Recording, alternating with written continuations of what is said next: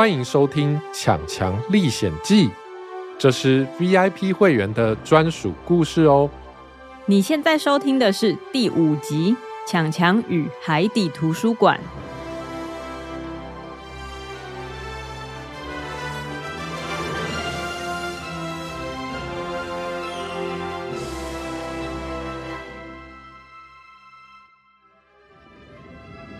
阿多带着强强游到了图书馆中间，那里有一个大石头做的柜台，柜台里是一只戴着眼镜、看起来很忙碌的章鱼。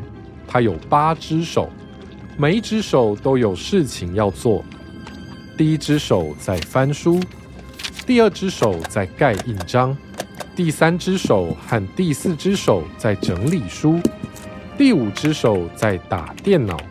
六七八分别在擦桌子、抓痒，还有推眼镜。章鱼你好，我想要借书。章鱼停下动作，把所有的手伸到阿多面前。借书证。